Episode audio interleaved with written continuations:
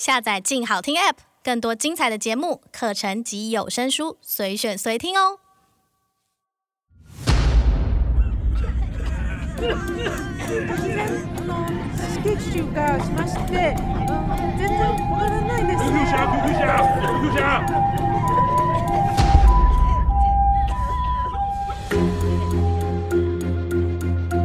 二零一一年秋天，NHK 特别节目《未解决事件第二弹》的主题，我们打算做奥姆真理教，便开始了采访。那时，人们对奥姆真理教的事件的记忆早已风化了好一阵子。那年十一月，最高法院判处牵涉数起案件的奥姆真理教干部中川智正与远藤诚一死刑。长达十六年的审判终于结束之后，其他在逃的重大通缉犯是否能陆续追捕到案，就不得而知了。奥姆真理教事件的受害者认为，事件将随着审判终结而被遗忘，这更加深了他们的危机感。奥姆真理教家属协会代表本人也遭受过 VX 毒气攻击的受害者。永刚红行严正表示：“我们都还不明白当时那群年轻人为何犯下如此恶行，就要用死刑终结一切，这样好吗？为了不重蹈覆辙，他们有应当尽的义务。我们不想就这么轻易让他们服死刑。”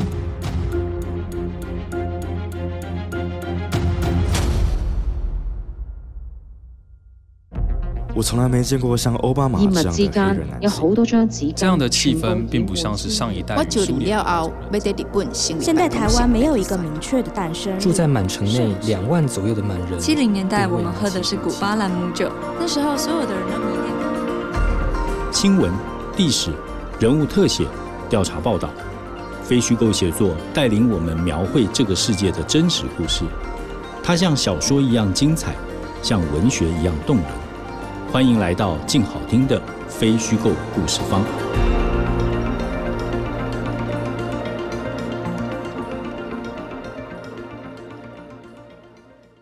真实故事往往精彩如小说，动人如文学。大家好，欢迎来到非虚构故事方。这是由静好听与静文学共同制作播出的节目。我是主持人李志德。在这一集节目开始之前，我们还是要给自己做一个广告。在这一集之后，我们的非虚构故事方就完全转移到独立频道了。所以接下来，请大家在 Apple Podcast、Google Podcast 或者是 Spotify 里面直接搜寻“非虚构故事方”，按下订阅，就可以收听更多我们接下来的节目。我们今天的节目谈的是社会案件，或者说，过往社会案件的持续追踪，在这个世界上，我相信没有一个人会希望社会发生重大刑案，但无可避免的，一个国家、一个社会，每隔一段时间总会发生一起重大案件，这个案件就会成为那一段时间的人的共同记忆。那在台湾，我们可以想到的就是像白小燕命案，可能就是这样的一起案件，或者近一点的。郑捷犯下的捷运杀人案，或者是情节更恐怖的小灯泡案，都是那种我们想起来可能就从心底开始发抖的那一类的案件。那这些案件在发生之初，它会成为热点新闻，大家会追着看、追着听，然后知道这个凶手是不是被捕了，法庭是不是开庭了，然后凶手有没有认罪，或者是其他的一些情节。但是案件有的时候有结果，有的时候没有结果。没有结果，大家其实慢慢就淡忘了。忘虽然忘记了，但是那种恐怖感没有消失。就是每当这个事情被提起来的时候，我们又会油然而生那样的恐怖感。为什么会这样？我自己觉得是因为我们不知道这些事情为什么发生。我们不知道它为什么发生，它可能就有再发生的机会。但是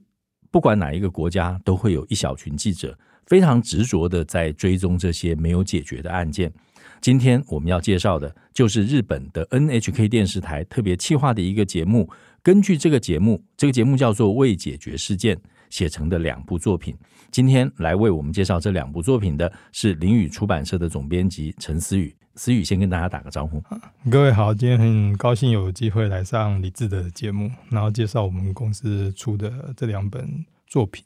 是这两本作品，其实它叫做这个未解决事件。好，那当然这个是日文直接写的。那你能不能先谈一下这两本作品？呃，都在这个未解决事件的这个企划底下，那它分别是个什么案件？那你为什么会看上这个书系？二零一零年，日本法律有个刑法的修正。那个修正就是过去日本的刑法刑事案件追诉期是有时效的，就几年以后他其实就不再追。可是那一年其实就取消了这个时效的限制。是所谓的冷案，你只要有可能在向警视厅要成立一个特别的单位，那他就要一直去追查这个案件，就像冷案中心这种。对对对对对对对，那他们有特别的编制继续在追啊。但是对警察来讲，一定是不愿意做这个工作，因为那没有绩效，没有什么。总之，他们是设定了这样的一个新的工作。我觉得很有意义的事情是说，NHK 作为一个日本最重要的公众媒体，是他们把这件事情认真的对待，因为他们觉得，既然我们的刑法已经取消这件事情的时候，我们就要让整个社会去理解，说追查过去没有解决的这些案子，其实是我们社会认为是有价值，而且应该继续往下追索的。因为只要有一个案子没有解决，其实就有人没有得到正义。然后这个社会的记忆就有缺漏，所以那时候 NHK 就成立了这个 project，就叫做未解决事件。是他们开始成立的时候讨论，就是说要选哪个案子是第一个案子。是那那时候播出的时候，我刚好在日本，所以我觉得特别印象很深，因为他们选的第一个案子就是森永固力果的这个案子。那这个森永固力果案子，其实是我们很小的时候有印象，你知道在翻报纸的时候会想说，哎，总会发生这么奇怪的事情。那那个事情就是说。在日本突然间有一个很大的糖果公司叫固力果，那固力果非常大，在日本，你如果到大阪去的时候，他们有一个地方叫道顿堀川，它有一个地标，道顿堀的那个地方的时候有一个跑步人的那个招牌，那就是固力果的招牌。等于说固力果的那种消费者其实是遍布全日本嘛。那有一天是突然间发生一个案件，是固力果的社长被绑架，然后后来警察开始很紧张去追查。就莫名其妙的那个社长被放出来了，放出来以后才发现，其实他们有要求要赎金，可是到底要怎么支付赎金，还有怎么样，其实都不晓得，所以都是变成是说警方还有就是说这个被害者这边其实都是被动性的。那后来就发生一连串其实很戏剧化的这个犯罪集团，其实就好像在挑战社会的各种价值基准，然后他们好像是在表演一场秀这样子。这个案子后来就没有解决。我觉得他们做的这个，不管是纪录片也好，还有就是说他们出版这个书也好，跟我在台湾通常看到的现在的纪录片不太一样，是他会把调查的那个部分很明确的说明出来，他们去做的那个过程，然后他们怎么去界定问题，他们要去找哪些资料，他们遇到什么困难，会告诉你。我觉得这是我在看这个诶未解决事件计划。纪录片还有这个作品的时候，我觉得比较大的一个收获。所以那时候在找寻出版的标的的时候，我觉得这个还蛮值得台湾这边的读者，或者乃至于不管是新闻工作者或者是历史学者，有兴趣的人都可以来看。我觉得从固力果生勇这个事件开始谈，就是说，或者是这个事件当时在热的时候，我们把它叫千面人。对对，好，千面人这个事件其实它是在食品当中下毒。刚才就像思雨讲的，这个事情没有解决，因为书里面其实写的很生动，就是几次围捕，但是被他逃掉。对对。然后因为警察之间这个不同单位的不协调，或者是有人希望就把功劳留在自己手上，或者也怕泄密，就没有通报出去。嗯。但这个事情，我觉得你讲到这个社会伤痛这件事，哈，书里面其实印象很深的一点就是，对留下最深刻伤痛的，其实是当年办案的这些警察，对，因为那个是他们人生当中的一个绝大的失败哈。一开始这个书里面其实有一个比喻很有趣，思雨刚才提到了那个案件的这个追溯期，这个书里面一开始就有一个记者就写了，就是说对于社会记者来讲，哈，过了追诉期的案件就跟分手的女友一样，就是说。我们在没有分手的时候，这个案件还在追诉期的时候，他的一举一动、一颦一笑都啊，我们大家就如痴如醉这样。但反正只要过了追诉期，就没有人理了。反正分手就算了，他再怎么样，我们都不想理他。后来这个记者呢，他是一个资浅的记者，他就写到说，在他的那个办公室里面，就有一个角落堆积着这个顾立果生勇当年所有的采访的这些笔记啊，这些东西，他就他就跟一个这个前辈讲说，那案件时效过了，我们把这个就清掉吧，就把它丢掉，可不可以这样？后来那个前辈非常严肃的跟他说，不可以，那个东西不要丢掉，因为那一叠资料里面有满满的怨念。嗯嗯。对，就因为有怨念的关系，就不让他丢掉，就让他一直摆在那个地方。所以后来他们重新再开始这个计划的时候，就可以把当时他们很多采访的笔记通通拿回来。我觉得这个是对于记者某种程度来讲，可能就是一种职业伤害，这是一种。那对于警察来讲的职业伤害是里面其实有一个故事让我印象很深，就是说，因为你一定会去找当年的这些警察嘛，当时为了这个案子。要整合警察所有的部门，就成立了一个临时单位，叫做一个什么临时侦查总部这样的一个单位。那这个单位呢，就给他做了一个牌子，然后就是一个木头刻的，就是什么什么案子临时侦查部啊。这个案子反正到最后无疾而终嘛。后来这个警察就把这块门牌带回家，挂在他家里，就告诉这个记者说：“这个是我一生当中最没有解决的一件事。”这是一个。另外一个警察是到了他家之后呢，就我们会会把一些有纪念性的照片放在电视上嘛。就那记者一进去一看就呆住了，因为那个警察家的电视上就是那个嫌犯的画像。他也是跟他讲一样的话，就是这个是我一生当中最大的耻辱，没有解决的事情。所以我到了退休，每天看电视我都要看着那个画像。所以思雨可不可以谈一下，就是说这个事情当他没有解决的时候，他对于这个社会，不管是社会整体，或者是。个别人的那个伤害感究竟是什么？我觉得这个事件哈，还有我们等一下可能会提到的那个另外一本书，就是在谈那个奥姆的真理教。奥姆真理教，嗯，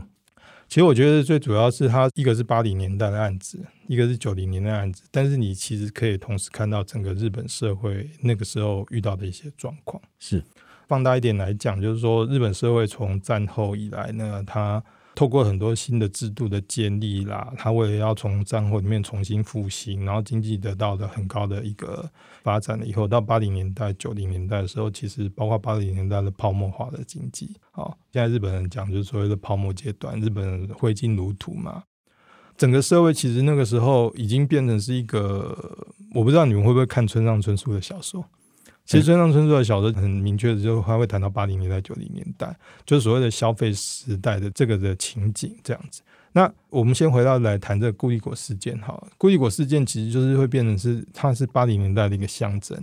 虽然那个时候是一个消费如土的事是，可是后来因为这个泡沫破裂的，对很多日本人来讲是一个精神伤害。这个精神的伤害就是用，比方说这个顾立果事件做一个代表。因为在那个时代里面，很多人做什么事已经没有什么意义，他也不追求什么意义，他只要追求快乐，或者是追求纯粹的，你要说荒谬也好。所以剧场式的表演在八零年代，很多人这么做。比方说，不是只有我我讲的说，除了这个犯罪是要这样剧场化，比方说吃东西也要剧场化，让美女上面吃寿司，这也是八零年代。一个裸女躺在桌子上面，上面铺那个生鱼片，让你拿着吃。那以前日本哪会做这种事情？可是八零年就特别重视那个仪式感。对对对对，然后大家好像都在做戏一样，可是这个戏里面是没有内涵的。整个社会不知道在追求什么，然后每天醒过来，股票就涨了，莫名其妙地价就涨了，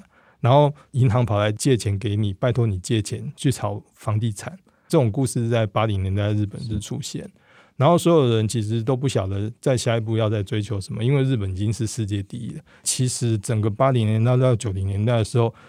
很多日本人都隐隐约约感觉到这个社会是有危机的。是我要讲说，为什么后来日本受到很大的创伤，是跟这两本书谈到一样，就是说，其实很多人都有意识到危机，但是危机要怎么样去应付，或者危机发生了以后，我们怎么去解决，或者是去克服这件事情是不晓得的。或者是说我没有办法去事先防范的。其实我觉得，如果你要读这两本书的时候，你就会看得出来，就是说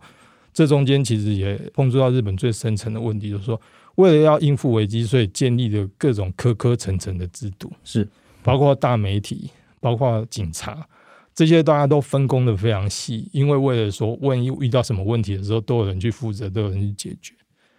可是真正危机来的时候，却会变成所有的东西都没有办法运作。这个其实就我觉得是这两本书里面，我觉得最大的告诉我们说，日本从那个时候一直到现在都还遇到类似的问题。对，就是这个科层其实反而把这个办案的灵活性跟这个资讯的互通把它掐掉了。对对对对，你刚才讲的一点，其实我自己觉得很有启发的，就是在日本八零年代的那个社会整个浮夸的风气哈。嗯、我们在谈说这个顾立果森永事件这件事情。到底这个嫌犯的动机是什么？因为这本书的标题就叫做“最华丽的剧场型犯罪”嘛。那这个是日文，但是其实他要表达的意思就是说，那个犯罪的人其实在享受的是被观看的快感。就是说，所以他会不断的，譬如投书报社，然后写一些非常尖酸刻薄的字句去骂日本警察：“你们就是笨蛋，你就是抓不到我，你就是怎么样。”就是说，他一般的犯罪。我就恨不得不留下任何痕迹，没错。但他是恨不得别人看不到他，嗯、恨不得别人没有发现他。嗯、我觉得那种羞辱感其实也特别强烈，因为这个人就每天在投诉，每天在骂警察，然后你都抓不到他，嗯、所以我觉得那个对警察的伤害其实还蛮大的。哈。接下来，我想请教一下，第二本就是《奥姆真理教》。我想到另外一个人，村上春树，嗯嗯，他其实自己写过一本接近纪实报道的作品，讲的就是这个地下铁毒气事件嘛。可不可以先跟大家谈一下，就是地下铁毒气事件这件事情，对于日本来讲，它是一个什么样的事件？同样的，给日本人带来什么样的伤害？我想奥姆真理教这事件这些，呃，最好的啦。如果我们要进入的话，村上的那本书我觉得是非常好的。那地下铁事件那本书，我以前在教书的时候会要学生要，因为我觉得那是一个很好的训练那个田野调查或者是说访谈一个很好的教材。是，尤其是后面的后记的时候，他做的很好，就是说我们怎么样做同情的、同理的理解。对于我们的受访者，那那本书其实我我想可以从那本书切入来讲整个事件呢。那奥姆真理教事件它发生在一九九五年，那个又是在日本，应该是说，如果我们从历史分期来讲，那是非常关键的一年，因为那年在那个村上他自己来讲说，发生了两个可以说是象征性的事件同时爆发，一个就是阪神大地震，是因为对村上春树来讲，那是一个很大的震撼，因为他自己是神户人。他就是灾区出生的人，那另外一个就是在同一个时间发生的，就是奥姆真理教事件。然后两个事件都是从地下爆发出来的。他在地下里其实讲的非常好，他非常有象征性，因为两件事情都是从地下爆发出来的，然后动摇整个日本社会，不管是基础建设啦，这种有形的建设，战后好几十年累积下来这样的建设，突然脆弱不堪的。暴露在世人面前。另外一个是心理上的震撼。几十年来，度过战争的以后，日本人认为我们住在世界上最安全的国家，是而且在最安全或者最方便的交通系统里面，突然有一天你在上班的时候会发生这样的一个可怕的事件。那所以他那时候的起心动念就是要了解。我我一直记得那句话，就是说在那一天。东京的地下到底发生了什么？所以他想去做那那个整个地下铁杀人事件。我觉得最象征性的对日本人的伤害，就是日本人觉得不再安全。可是为什么会在东京的地下，或者在我们日本人的意识里面，会做出这样的事情？是没有人可以得到答案的。我觉得这是奥姆造成最大的伤害，一直到现在，一直从平成一直到现在，一直在追问的问题，就是说。到底日本是发生了什么事情，去埋下了这样的一种可怕的、要毁灭性的一个动力，在我们的社会里面。是谈到奥姆真理教这件事，就是我们在谈这个新闻采访的时候，有一种角度叫做后见之明。这个事情当时在发生的时候，一般的感觉就是，就是一群人，我们姑且称他为邪教了，哈，就信了邪教。然后这个深信杀人可以修行啊，于是他就去杀人了。看起来好像就是这样，但是在从这个 NHK 的这个采访里面，你会发现他其实揭露了一个。你要说阴谋吗？好像或者是揭露了一个非常大的企图，就是叫做麻原彰晃的这个教主，他究竟想要做什么？那这个最后的动机，或者是我们想到这个心中的大魔王，其实是透过这一次采访能看到的。就是说，里头有一个我自己印象非常非常深刻的段落，就是说我我都不太敢去做这个事情。就是呃，其中有一个指派到这个专案的一个年轻记者，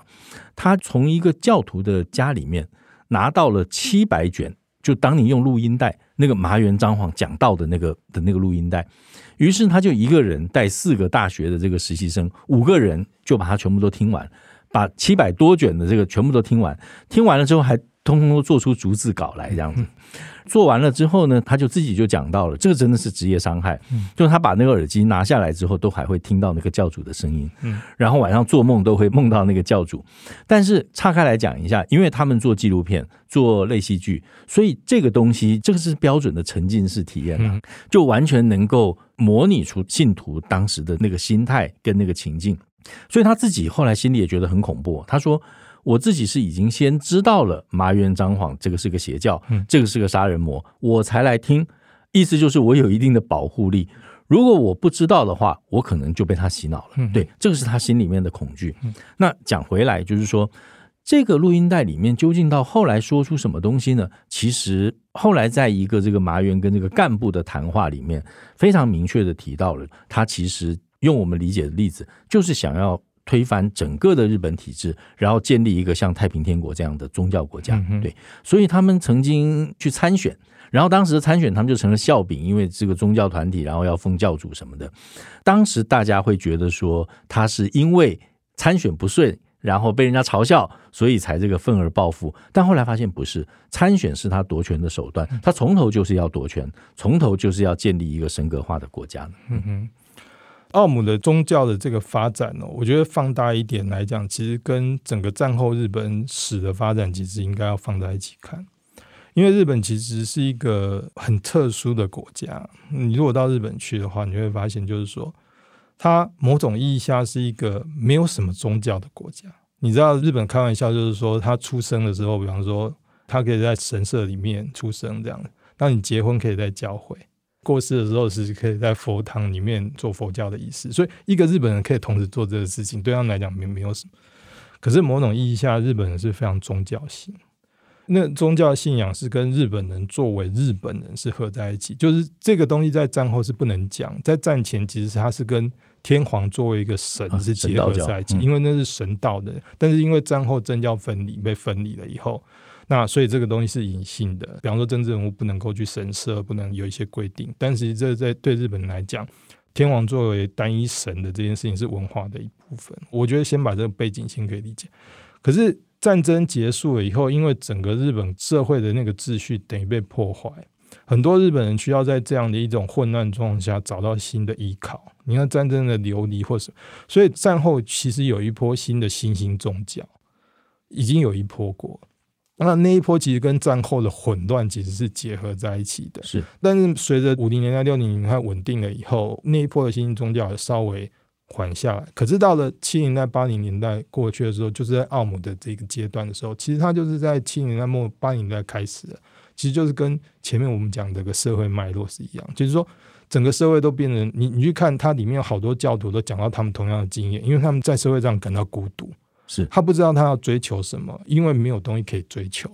所以他们想要从原本对物质的追求，能不能找到对于心灵的、对于所谓的灵性的追求？很多人是第一步是为了这个东西才去找奥姆，他们都不是把奥姆当做一个宗教，而是怎么样去让它平静的一个场所。那这种氛围在整个七零年代末期到八零年代的时候，其实是在日本非常盛，各式各样的新兴宗教都出现，奥姆其实不是唯一的一个，但是。这个时候的新兴宗教很特别的是，在反某种意义下，其实是有点在反过去以天皇为中心的那样的一种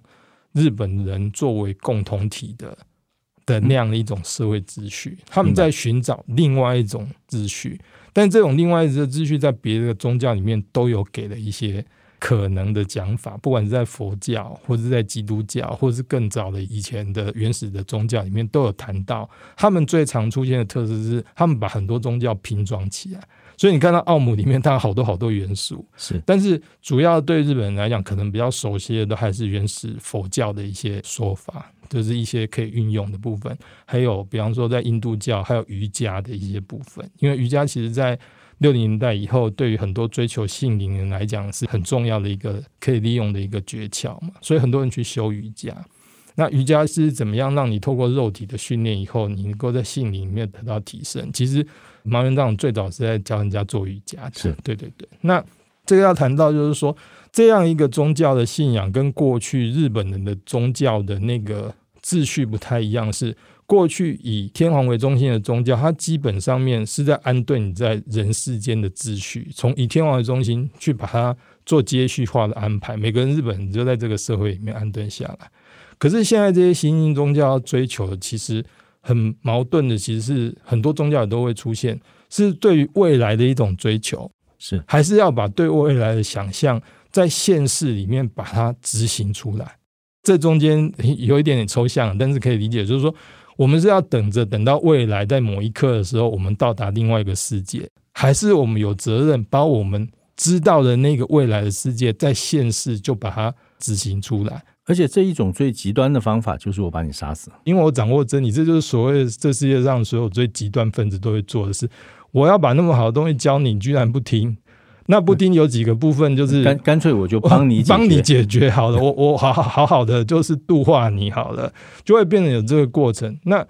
我想所有的宗教，如果它没有一个很好的建制性，尤其它非常集中在某些权威的诠释以后，其实都跟我们在历史上会看到的是一样。不管是政治运动、宗教运动，到后来都容易走向这个极端化。尤其如果你还用很多。很特定的方式去让你的团体变成一个封闭化，这种状况就会更加的出现。是，嗯，我们可以从宗教团体看到，你也可以从某些政治团体看到，他们为了要坚定整个宗教的传播的一个理念的时候，或是政治意念的传播的时候，他们建立了非常严格的纪律。那这个纪律要透过很多操练来执行的时候，其实会让这个封闭性还有彼此认同会更强。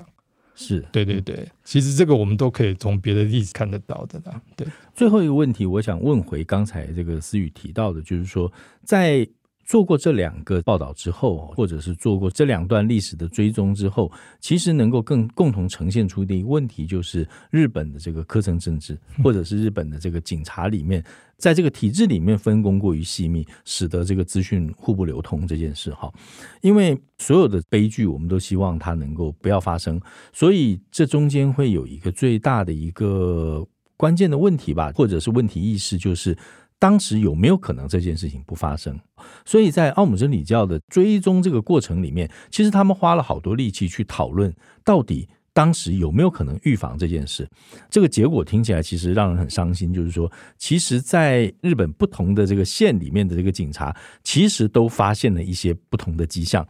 然后摆在各个县里面的话，就觉得，哎，有的觉得小奸小恶，有的是看不懂他在干嘛。然后有的是觉得啊，就这群人就很奇怪嘛，但是好像也看起来没什么伤害。这样，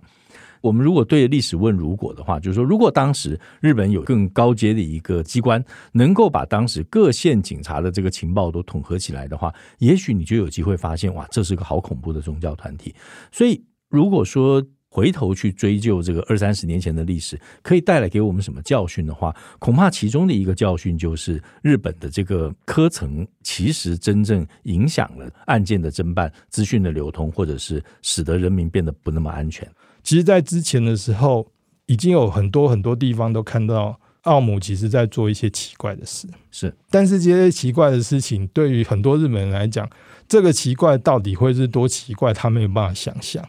这个东西会让我每次在看的时候，我都会想到村上春树讲的，就最让人家恐惧的不是国家权力，是你缺少想象力。是是所有的战后的世界里面，让整个日本人缺少想象力。你对恐惧这件事情，或是会发生危机是什么危机的这个想象力，你都压抑掉了，你都不愿意去面对有可能的。那所以，所有人自然而然解释就是说，他大概就是以前我们看到的那种奇奇怪怪的人，想要用宗教骗钱吧？是对对对，最主要就是你用这样来说服你自己，你不会去想到其实他有更大的目的。尤其对日本人，其实不太能够去想象有人要去挑战整个社会的秩序，就所谓颠覆要去颠覆国家这件事情，其实。我觉得台湾当然也也许反正比较习惯，因为我们从小都会被讲说有一小撮人要颠覆国家，对对，有人要搞分裂什么，在日本没有人会这样想的啦，因为那个是万世一系的天皇的国家，我们都是一家人，颠覆了日本要干嘛呢？对，就是没有办法想象为什么要做这个事情。其实这麻原彰晃就是挑战了这个事情，因为他就是否定。对毛原来讲，我觉得他最早的一个部分，等到他开始觉得要走向这条路的时候，我觉得麻原彰晃。如果我能代替他讲，是他已经否定了天皇，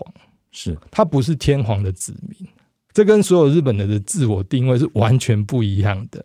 这个调查里面他有谈到嘛？他们后来最惊讶的发现就是说，他并不是因为选举落选的时候才去决定要颠覆，那选举只是他原本要采取的某种策略而已。其实他从一开始的时候，他就是对整个体制否定，但是他后面才发现，他不断去增强跟随他的人来讲，就是说，你看我本来就否定他了，我告诉你们说这个体制就是不对的，但是我们也去试了他们的这样的一种做法，我们也去选举。那结果在这个过程中间得到的都是不好的过程，所以我反而用这个东西印证，告诉你们说这个东西就是不对的。所以最后只剩下恐怖手段。对对，只有恐怖手段。但是这样的讲法，其实你在很多恐怖主义的组织里面都会告诉你的。他们去做什么事情的时候，如果遇到一些不是原本计划中的状况，他很容易说服自己内聚的人讲说：“你看。”比方说选举就是不对的，这本来这个制度就是不对的，所以我们本来就应该要决定采取最强烈的那样一种措施。那只是这样的东西，让他后面已经准备的更充分，因为整个社会对他们其实既不理解，也不想去了解，也不想再去思考的时候，当最后走向悲剧吧。对，嗯，那我想这整个是日本社会里面在八零年代、九零年代遇到的危机。到那时候爆发，一直到现在，应该已经二十几年。我想到日本到现在还没有办法解决这个事情。如果更悲观一点，可能就是整个我们现在的这样一个社会里面，基本上面我们的制度没办法克服啦。坦白说，因为在三一一的时候，同样还是遇到类似的问题啊。一直到现在，我想整个日本社会可能。我我觉得看日本的东西的时候，经常会让我想到，像我们这样的一个社会，未来会不会遇到类似的问题？因为它基本上就是在这个世界上最成熟制度的几个社会了。你可以想象的资本主义跟整个现代国家体制的配套里面，最完全的大概就是像日本这样子的。你也很难想象，每个人都有保险，每个人都有年金，每个人都有高教育，每个人都活得好几十岁。那再来呢？就你还还能怎么样？还能怎么样呢？嗯、但是就是一直有出现新的问题，然后问题我们就不能办法克服，会出现我们意想不到的，有人会做出更奇怪的事情来。是，对啊，对。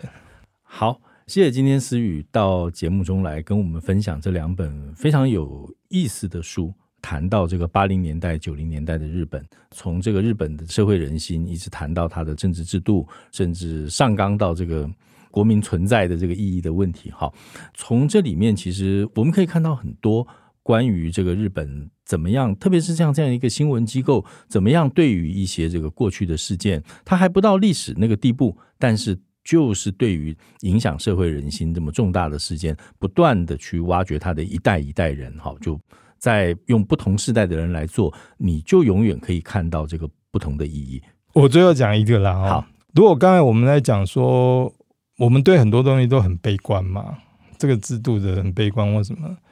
但是某种程度上来讲，我会觉得像这样一个作品，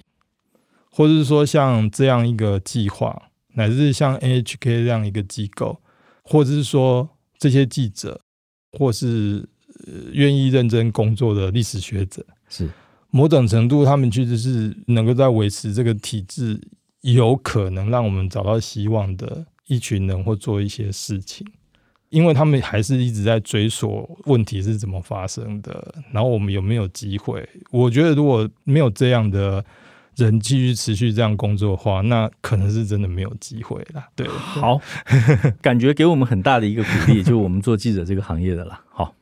好，谢谢思雨，谢谢各位，今天听我啰里啰嗦的讲了一堆，谢谢，感谢大家收听非虚构故事坊。这一集节目由李志德、陈远倩企划制作，刘宝林录音和后期制作，幕后配音由曾海芬、黄崇文、陈苑如、吴邦寻、沈佳悦担任。未来也请大家持续锁定由静好听与静文学共同制作播出的节目《非虚构故事方》，我们下次见。想听爱听，就在静好听。thank you